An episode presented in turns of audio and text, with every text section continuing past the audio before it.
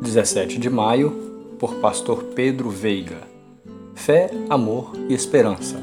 Um exemplo que traz mudança. Lembramos continuamente diante do nosso Deus e Pai o que vocês têm demonstrado: o trabalho que resulta da fé, o esforço motivado pelo amor e a perseverança proveniente da esperança em nosso Senhor Jesus Cristo.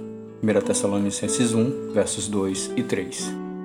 No primeiro capítulo da carta dirigida à igreja de Tessalônica, é possível observar um excelente testemunho a respeito da comunidade cristã que havia nascido naquele local. Nos versículos 2 e 3, observamos as três virtudes marcantes do cristão, já citadas em outras oportunidades pelo apóstolo Paulo, que são o amor, a fé e a esperança. Quanto à fé, estavam firmes no evangelho da verdade transmitido a eles, o que os tornou operosos. Quanto ao amor, era expresso de forma tal que trazia as marcas da renúncia, do altruísmo genuíno.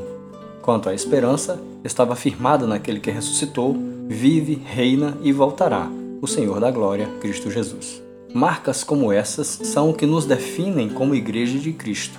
São os verdadeiros holofotes que projetam nossa luz, gerando influência para a transformação do mundo. Trazem ainda relevância à Igreja em meio à sociedade, confirmando-a como fonte de preservação da humanidade, assim como o sal preservava o alimento no mundo antigo.